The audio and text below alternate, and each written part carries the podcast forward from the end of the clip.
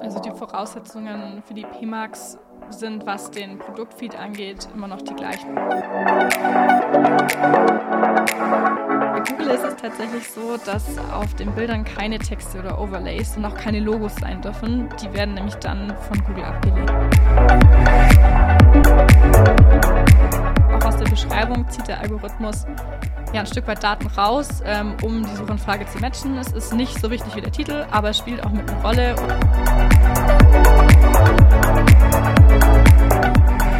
Anja Schwellinger ist heute zum ersten Mal meine Gesprächspartnerin im eCast.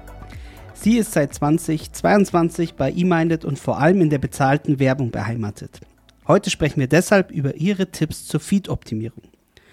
Ich bin gespannt auf ein spannendes Gespräch und hoffentlich vielen, vielen Insights. Hallo Anja, schön, dass du da bist. Hallo Omid, danke, dass ich da sein darf. Ja, du bist ja das erste Mal da und für alle, die das erste Mal dabei sind, haben wir eine Rubrik, damit die jetzt zuhören, auch dich besser kennenlernen. Die nennt sich meine drei Hashtags. Welche sind es denn bei dir? Genau, also der erste Hashtag ist ähm, Travel, weil ich tatsächlich super gerne reisen gehe. Ich glaube, damit können sich die meisten auch identifizieren. Ich finde es total spannend, ja, neue Orte, neue Kulturen kennenzulernen, aber finde es auch immer wieder cool, einfach mal vor Ort so ein bisschen ja, die Heimat kennenzulernen. Ich habe auch schon eine Stadtführung in meiner Heimatstadt mal gemacht, einfach um da so ein bisschen mal reinzukommen. Also ich bin irgendwie grundsätzlich offen für alles und freue mich einfach immer, wenn ich mal rauskomme, Neues sehe und Abwechslung habe, genau. Und der zweite ist Family and Friends, weil mir meine Familie super wichtig ist und auch meine Freunde. Ähm, was wir super gern machen, sind auch Spieleabende oder einfach ja Zeit zusammen zu verbringen. Das ist für mich auch so ein Anker ja in meiner Freizeit, dass ich dann da auch, wenn es dann doch mal ein Tag ist, der voll ist, dann weiß ich auf jeden Fall, ich kann da zur Ruhe kommen. Ähm, und das dritte ist Hashtag Berge. Ich bin im Allgäu aufgewachsen und entsprechend natürlich auch mal als Kind schon super viel in den Bergen gewesen. Freue mich immer total wandern zu gehen und dann, wenn man auf dem Gipfel oben steht und runterschaut, ist es dann einfach nochmal so ein ja, ganz tolles Gefühl auch. Deswegen Berge ist nochmal so äh, der Abschluss für mich, genau, von meinen drei Hashtags. Sehr geil. Dann können wir hier auch sofort reinsteigen ähm, und uns dem Thema widmen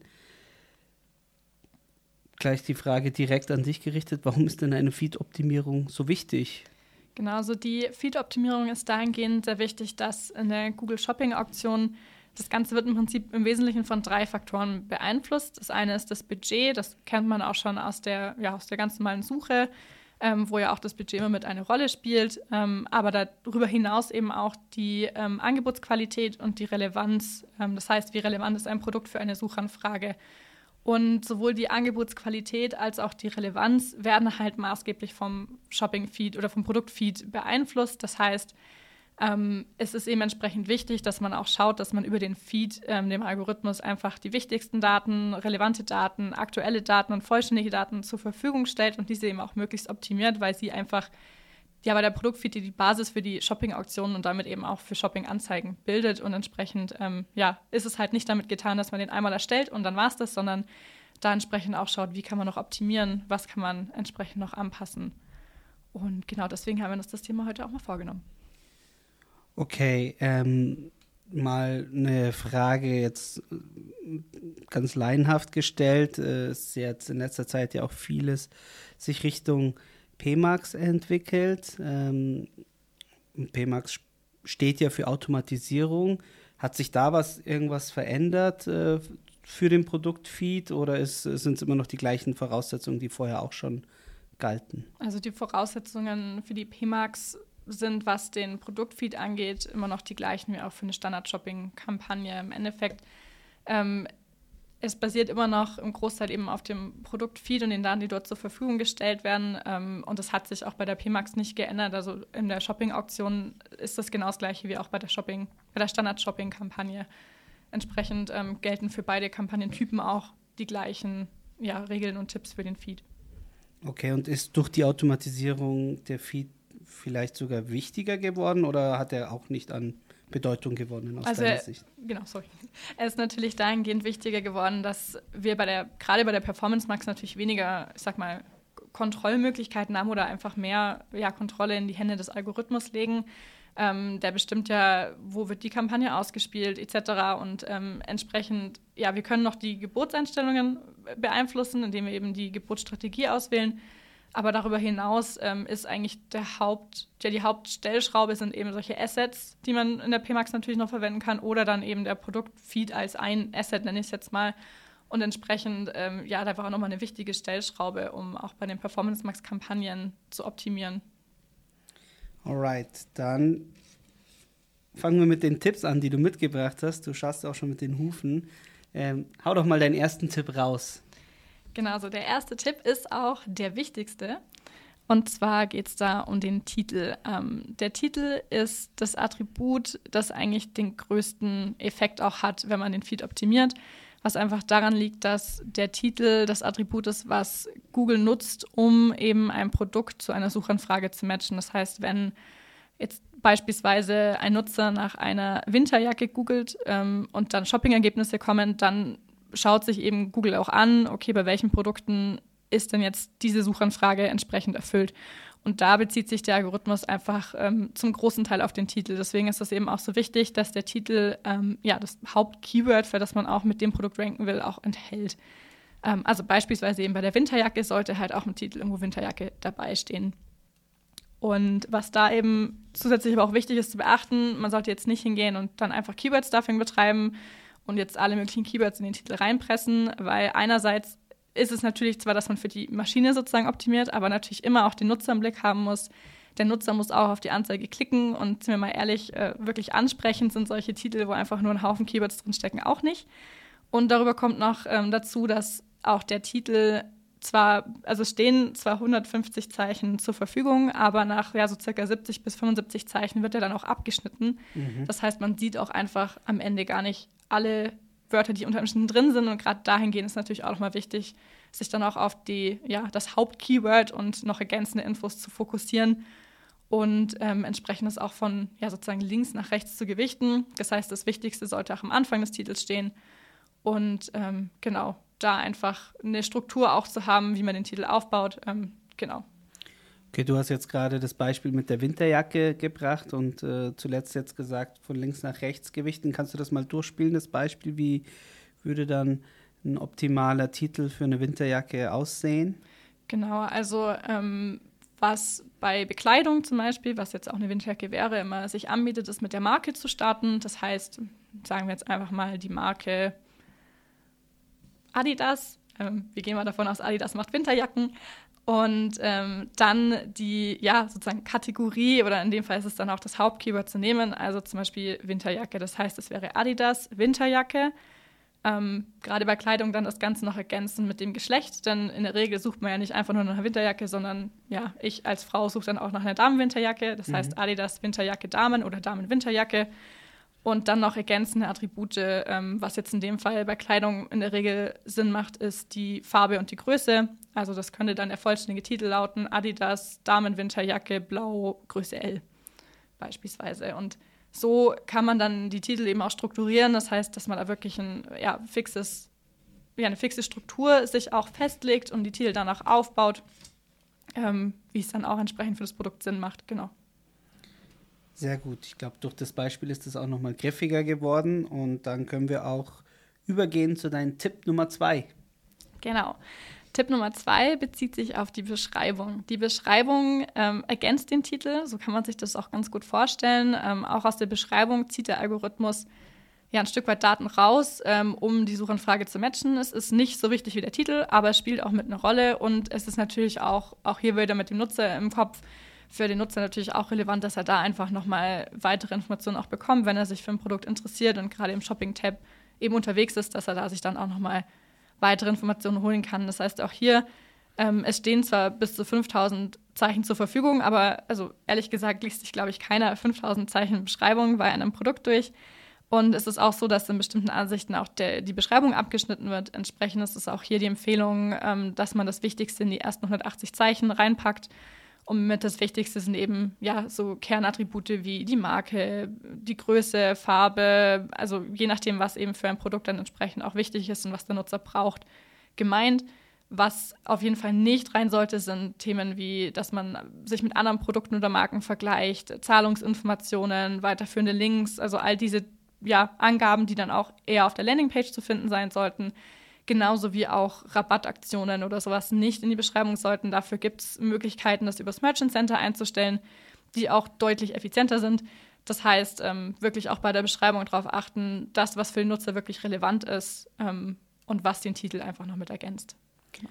Du hast jetzt sowohl beim Titel als auch bei der Beschreibung von Zeichen gesprochen oder von einer Zeichenlimitierung, Anzahl. Ist das auf Desktop bezogen, mobil bezogen oder unabhängig davon? Ähm, also diese Empfehlungen sind vorrangig schon auf Desktop bezogen. Beim Mobilgerät hängt es natürlich immer so ein bisschen davon ab, was für ein Mobilgerät man auch am Ende hat. Also ja, ist ja doch unterschiedlich groß die Bildschirme. Ähm, deswegen das jetzt vorrangig mal auf Desktop von den Zeichenbeschränkungen, aber es gilt schon auch für mobil, weil im Endeffekt äh, mobil hat man immer weniger Platz als auf dem Desktop. Das heißt, auch da natürlich, je mehr wir in die ähm, ja, ersten Zeichen reinstecken können, sowohl bei Titel als auch Beschreibung, ist es natürlich für mobil dann auch gut. Sehr gut. Und dann dein nächster Tipp, wenn du noch einen hast. Genau, ich habe natürlich noch einen dabei. Ähm, der dritte Tipp bezieht sich auf das Attribut Bild. Ähm, ja, man kann sich denke ich, auch ganz gut vorstellen, wenn du als Nutzer auch in Google unterwegs bist ähm, und Produkte über den Google Shopping Tab angezeigt bekommst. Das erste, was man sich halt eigentlich anschaut, ist das Bild. Das Bild muss den Nutzer auch ansprechen. Deswegen ist es eben auch wichtig, hier zu schauen, einerseits qualitativ hochwertige Bilder, die auch hoch, hoch auflösend sind, zu nutzen. Ähm, sollte nicht verpixelt sein oder irgendwie aus einem schlechten Winkel. Also da wirklich schauen, dass es professionelle, hochauflösende Bilder sind. Ähm, was hier ebenfalls eine Empfehlung auch selbst praktisch durch Google ausgegebene Empfehlung ist, ist, dass man einen hellen Hintergrund nutzt. Also es sollte jetzt nicht von einem dunklen Hintergrund sein, sondern möglichst ja helle, weiße, neutrale Hintergründe.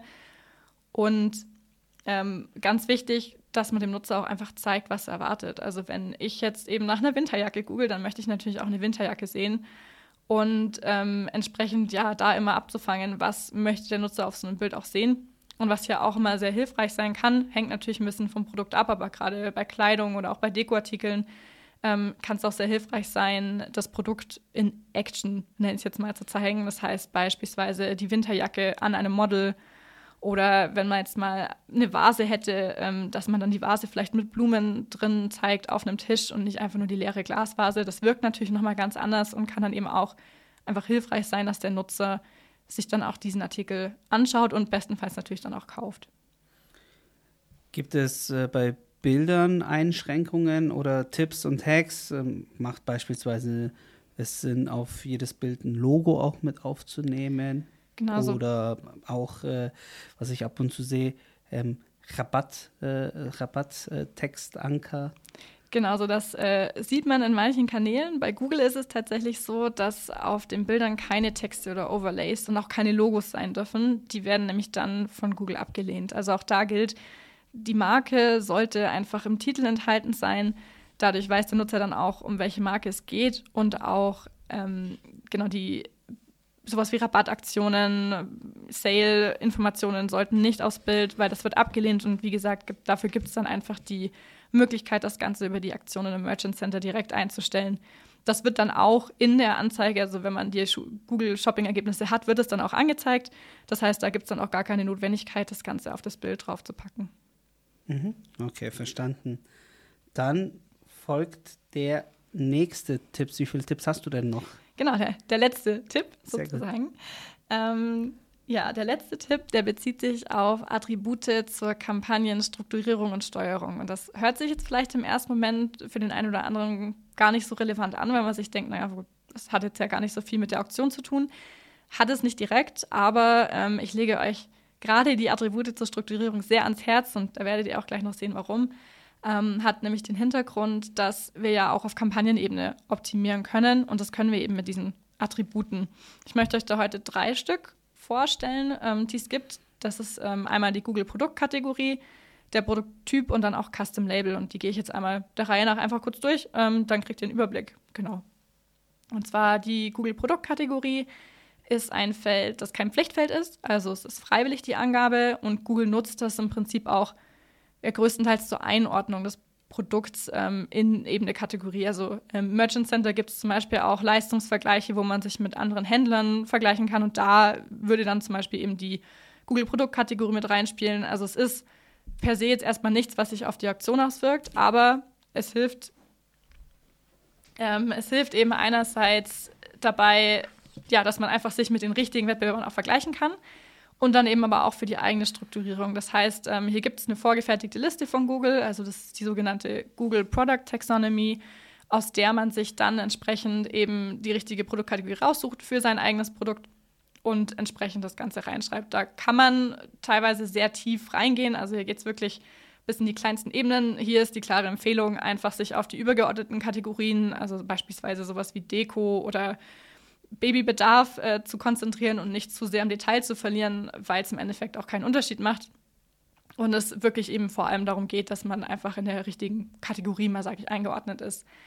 Und ähm, ja, genau, mit diesem Attribut kann man dann eben im Google Ads die Kampagnen strukturieren. Das heißt, wenn man beispielsweise eben bei einer PMAX oder auch bei einer Standard-Shopping-Kampagne die Eintragsgruppen auswählt und eben auswählt, welche Produkte in eine bestimmte Kampagne sollen, dann kann man das Ganze eben über die Kategor Produktkategorie von Google auswählen und hat damit halt dann nicht die manuelle Auswahl einzelner Produkte, die beispielsweise zu einem bestimmten, ja, in eine bestimmte Kampagne eingebucht ähm, werden sollen, sondern kann das Ganze eben einfach schneller machen. Und ähm, was natürlich auch praktisch ist, das Ganze kann auch für die Berichterstellung genutzt werden. Also auch hier, wenn man dann nach verschiedenen Kategorien unterscheiden möchte, dann ist es halt über die Google-Produktkategorie einfach nochmal einen Schritt schneller, als da manuell irgendwas rauszufiltern.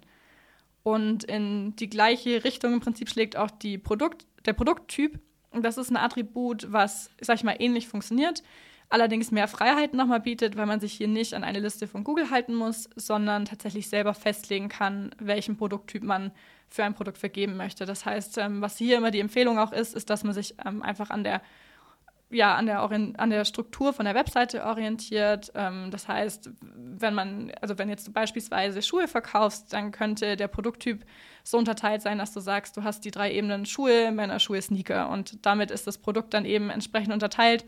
Und auch hier ähm, kannst du dann einfach das Ganze in Google Ads nutzen, um da entsprechend ja dann auch die, die Kampagnen besser zu steuern äh, für die Auswertungen. Also es hilft einfach vor allem bei der Strukturierung massiv.